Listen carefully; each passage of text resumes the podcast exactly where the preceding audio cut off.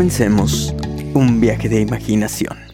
Y es que pongamos en nuestras mentes la siguiente imagen. Un día habitual. Todo marcha a la normalidad. Tráfico, trabajo, noticieros. Y de pronto, de pronto una bola de fuego se observa en el cielo. Esto es muy rápido. Después de esta observación, una luz enseguecedora y un temblor espeluznante. Mucha gente pierde el conocimiento y después, después estos son los datos. Decenas de miles de personas murieron inmediatamente, mientras que otros fallecieron a causa de las heridas o por las enfermedades, semanas, meses o años después. ¿Qué fue? No se sabe. Y es que resulta que un día como hoy, 6 de agosto pero del año 1945, Estados Unidos ataca a Japón con un arma nuclear. Japón conmemora esta semana el 75 aniversario de los ataques con bomba atómica en Hiroshima y Nagasaki, que mataron a más de, escuchen, 200.000 personas y dejaron a cientos de miles traumatizadas e incluso estigmatizadas. Estos son algunos datos de aquellos devastadores ataques.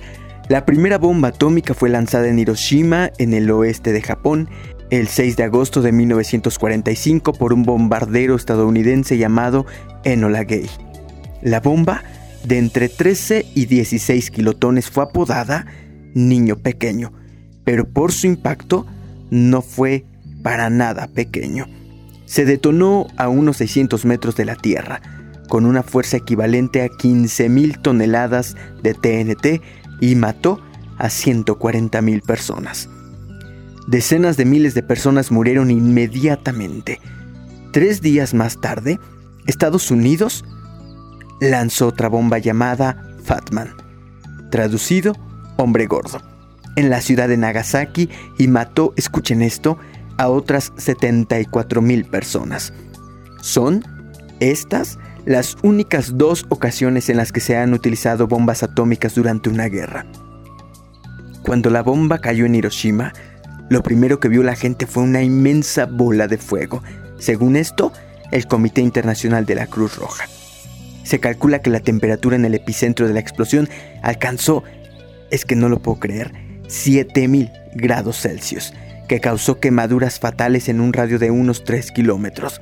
Los expertos del Comité Internacional afirman que se registraron casos de ceguera permanente o temporal a causa de la intensa luz que despidió la explosión, que también causó otros problemas de visión, como cataratas.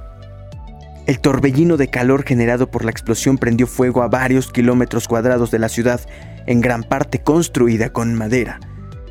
Una tormenta de fuego que consumió todo el oxígeno disponible causó muchas muertes por asfixia. Se calcula que más de la mitad de las muertes ocurridas en Hiroshima se debieron a quemaduras o estuvieron vinculadas con el fuego. La explosión provocó una enorme onda expansiva que, en algunos casos, incluso arrastró a personas literalmente. Otros, quizá los más afortunados, murieron de manera inmediata en el derrumbe de edificios o por culpa de escombros, volantes, que también causaron heridas. Recuerdo los cuerpos carbonizados de niños pequeños yaciendo alrededor del hipocentro como rocas negras, declaró Koichi Wada, que tenía 18 años cuando Nagasaki fue atacada. Los ataques despidieron una radiación que fue letal, tanto a corto como a largo plazo. Se registraron enfermedades de origen radioactivo entre muchos de los supervivientes a la explosión y a la tormenta de fuego. Los síntomas de radiación aguda incluyen vómitos, dolor de cabeza, náuseas, diarreas, hemorragias y pérdidas del cabello. Muchos de los afectados por radiación murieron en las semanas o en los meses siguientes al ataque. Aquellos sobrevivientes conocidos como Ibakusha también experimentaron otros efectos a largo plazo como un alto riesgo de padecer cáncer de tiroides y leucemia y tanto en Hiroshima como en Nagasaki se han detectado elevados ratios de cáncer. De las 50.000 personas víctimas de la radiación de ambas ciudades que fueron examinadas por la Fundación Japonesa Estadounidense para la investigación de los efectos de la radiación, unas 100 murieron de leucemia y 850 padecieron cáncer derivado de la radiación.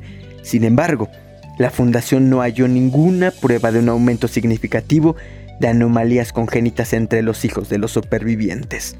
Y porque los dos bombardeos sellaron el final del Japón imperial que capituló el 15 de agosto de 1945 poniendo fin a la Segunda Guerra Mundial. Y además porque entre los historiadores surgió un debate sobre si esos devastadores bombardeos salvaron vidas en última instancia al poner fin al conflicto y evitar una invasión terrestre. Pero sobre todo porque esos cálculos significan bien poco para los supervivientes, muchos de los cuales tuvieron que lidiar durante décadas con secuelas físicas y psicológicas, además de que con el estigma con el que tuvieron que cargar muchos, Ibakusha. Por eso y más, a 75 años, los ataques con bomba en Hiroshima y Nagasaki por parte de Estados Unidos son hoy, 6 de agosto del año 2020, nuestra forma de comenzar este viaje de imaginación. Yo soy Israel Oliver y comenzamos.